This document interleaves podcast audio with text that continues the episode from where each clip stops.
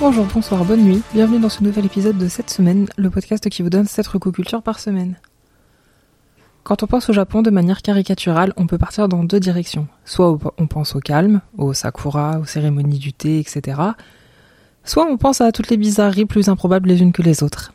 Et c'est dans cette deuxième catégorie que se place ma première recommandation. Haozu de Nobuhiko Hobayashi, sorti en 1977, est un film d'horreur au résumé des plus classiques. Une jeune lycéenne nommée Belle se rend à la maison de campagne de sa tante malade accompagnée de six de ses camarades de classe. Les sept filles devront faire face à des événements surnaturels. C'est absolument dingue et impensable qu'à partir d'un résumé comme ça on arrive à un tel ovni. Le film dure à peine 1h30 et pourtant plusieurs fois au cours de mon visionnage j'ai appuyé sur pause pour m'écrier Mais quoi? Ça n'a pas de sens On est vraiment sur un film totalement barré qui part dans tous les sens et dont on sent que le tournage a dû être un grand moment pour l'équipe. La société de production, donc la Toho, a déjà accepté de financer le film alors qu'elle ne l'avait pas compris et qu'elle était dans une période où elle en avait marre de faire des films qui lui faisaient perdre de l'argent. Donc peut-être qu'ils auraient dû relire le scénario une deuxième fois, euh, ça aurait peut-être évité euh, bien des soucis. Sur le plateau, les techniciens n'ont pas compris non plus le scénario et ne savaient pas plus ce qu'ils devaient faire, le réalisateur préférant jouer aux cartes avec les actrices que diriger son équipe. C'est un film grand public dans le sens où il ne fait pas peur et qu'il n'y a pas de scène trop gore. Et en tout cas, les effets spéciaux sont tellement à part. C'est même pas qu'ils sont cheap ou mal faits, c'est que vraiment, ils n'avaient pas pour intention d'être réalistes, que ça casse un petit peu le côté sanguinolent. Donc voilà, effectivement, euh, comme dit le résumé, il va se passer des choses surnaturelles dans la maison. Euh, la maison est peut-être euh, dotée d'une conscience. Peut-être est-ce la tante. Peut-être est-ce le chat. On ne sait pas trop. Je vous laisse euh, découvrir tout ça. Voilà, j'ai pas envie de vous décrire le film plus que ça, tellement tout y est fou. Il n'y a qu'à voir l'affiche pour se faire une idée. C'est distribué par Potemkin que je remercie car c'est la première fois que ce film sort en format physique en France depuis sa sortie donc en 77. Beaucoup plus sage, ce qui n'est pas si compliqué, j'ai profité que la plateforme Mubi vienne de l'ajouter à son catalogue pour enfin découvrir Band, le premier film des sœurs Wachowski qu'elles ont réalisé en 1996. Violette, maîtresse d'un truand spécialisé dans le blanchiment d'argent pour la mafia, se prend d'une passion violente pour Corky, voleuse, en liberté provisoire après 5 ans de prison et qui repeint l'appartement de ses voisins. Ensemble, les deux femmes décident de s'enfuir en volant les 2 millions de dollars que César devait récolter pour le compte d'une dangereuse famille et ainsi lui faire porter le chapeau. Vais-je trouver des choses nouvelles et pertinentes à dire sur les Wachowski? C'est vraiment pas sûr, mais c'est un film que j'ai vraiment beaucoup aimé. J'ai bien aimé la manière dont l'attention est distillée tout le long du film, c'est vraiment très maîtrisé. Les deux protagonistes sont très attachantes, même si la manière de parler de Jennifer Tilly qui interprète Violette m'agace un peu. Je comprends qu'on ait voulu lui donner ce rôle d'un petit peu de poupée fragile, de petit chaton euh, tout apeuré, mais moi ça me ça m'agace. Mais euh, voilà, c'est des protagonistes qui sont vraiment très attachantes, qui sont euh, très bien assorties et qu'on a envie de voir gagner. Il y a déjà plein de choses qu'on retrouvera ensuite dans Matrix, donc certains sons, certains acteurs, même certaines astuces de réalisation quand elle doit faire des, des fondus au noir pour passer d'une scène à l'autre ou d'un lieu à un autre. On est vraiment sur les, les prémices de leur style. Réalisées en seulement 38 jours, elles prouvent déjà que ce sont des, réalisatrices qui savent ce qu'elles font et où elles, veulent aller. Même si la majorité des gens ne suivent pas leur avis, puisque c'est un film qui est quand même assez décrié. Hein. J'ai lu pas mal de critiques euh, qui sont très mitigées sur le film. Il y a notamment euh, beaucoup d'hommes qui, euh, d'hommes présupposés, puisque je, me fie à leur profil halluciné, d'hommes qui, qui râlent dans les commentaires parce que ce ne sont pas des vraies lesbiennes. Bon, qui connaissez-vous lesbiennes, messieurs c'est un autre sujet. Euh, je conçois qu'on ait des reproches à faire au film. Hein. Moi-même, euh, j'en ai quelques-uns. Parfois, les, situations sont un petit peu trop téléphonées. Mais euh, justement, moi, je, trouve que le, couple marche très très bien. Et c'est un petit peu justement les prémices du, couple qu'on aura entre Neo et Trinity dans, dans la saga Matrix. On l'a découverte en France dans les films de Xavier Dolan, on la découvre maintenant en qualité de réalisatrice de talent. Monia Chokri nous livre son nouveau bijou, actuellement en salle, simple comme Sylvain. Sophia et Xavier viennent d'acheter un chalet à la campagne qu'ils doivent faire rénover. Seule à rencontrer Sylvain, l'entrepreneur chargé des travaux, Sophia va remettre en question toute sa vie pour vivre une histoire d'amour passionnée avec Sylvain. On retrouve Magali Lépine Blondeau et Pierre-Yves Cardinal dans les rôles titres. Euh, voilà, qui sont des acteurs euh, qu'on a déjà pu voir euh, chez Xavier Dolan ou chez Monia Chokri ou dans le cinéma québécois en général et qui sont vraiment deux acteurs très très talentueux. C'est un film extrêmement drôle mais aussi très touchant sur les relations amoureuses et les difficultés que peuvent engendrer des milieux sociaux différents puisque Sophia est professeure de philo à l'université pour personnes âgées et Sylvain est entrepreneur. Il explique qu'il a arrêté l'école en troisième et qu'il n'a pas beaucoup de, culture. Mais euh, Sophia va essayer de, passer au-dessus de ça. Mais on va voir que c'est pas toujours euh, très évident puisque c'est un monde qui est totalement étranger à Sylvain.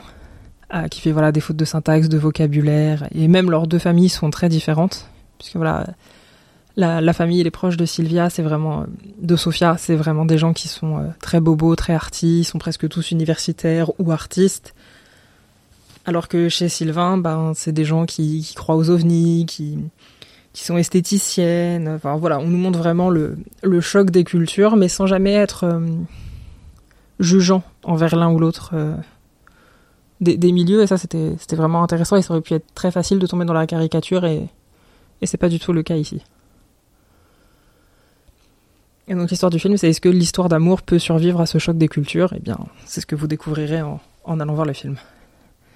La photo est très jolie, et c'est normal puisqu'elle est faite par André Turpin, qui était aussi le directeur de la photo chez Xavier Dolan.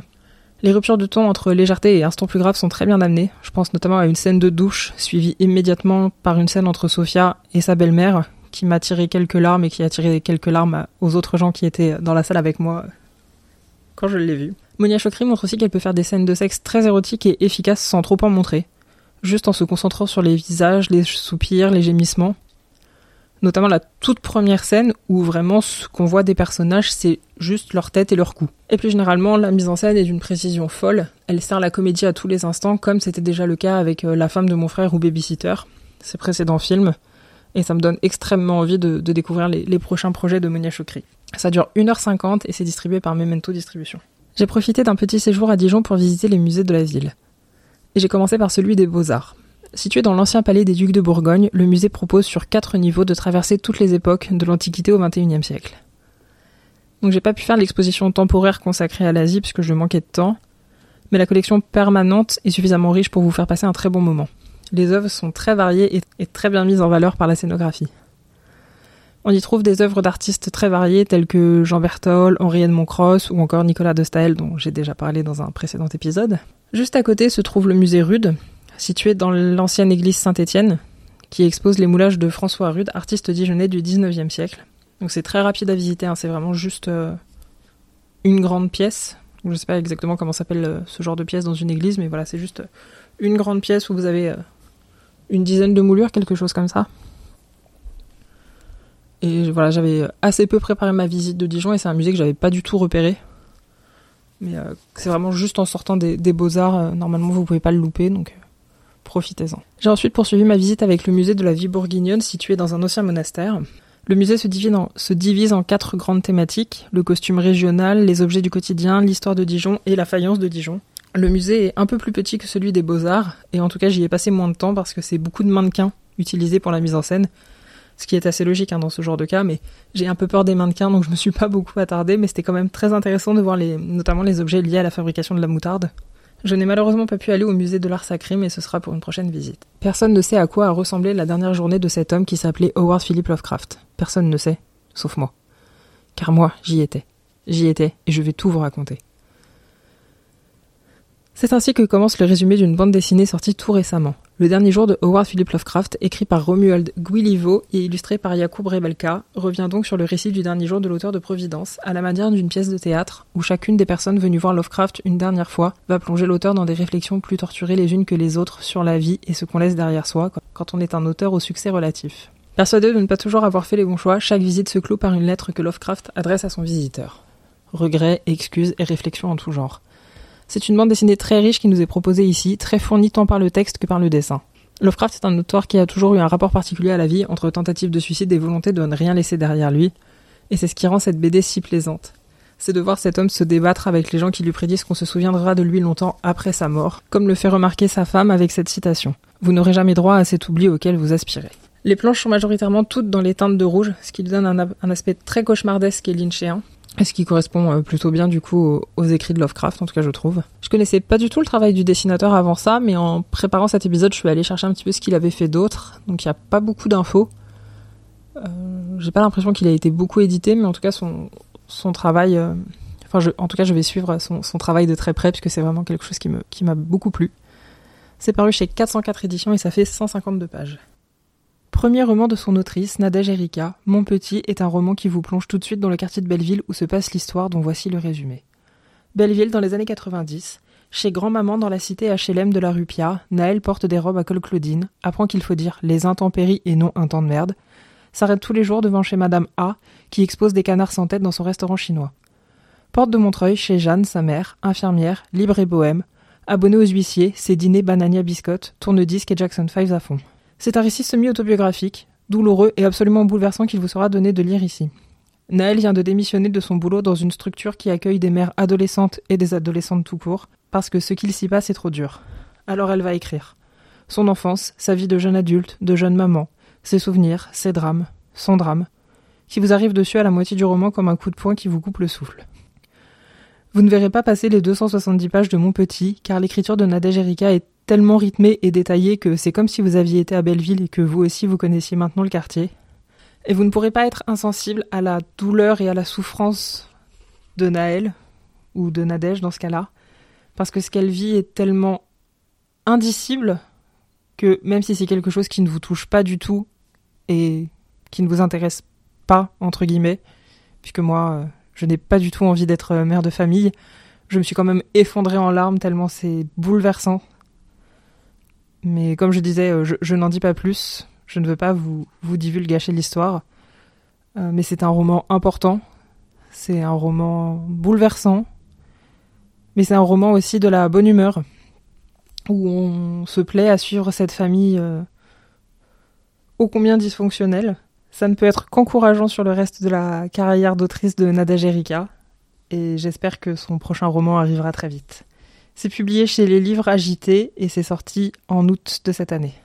Je vous ai déjà parlé de mon amour des true crime et c'est donc tout naturellement que lorsque ma médiathèque a reçu les enquêtes en partenariat entre Society et les éditions 10-18 que je me suis jetée dessus.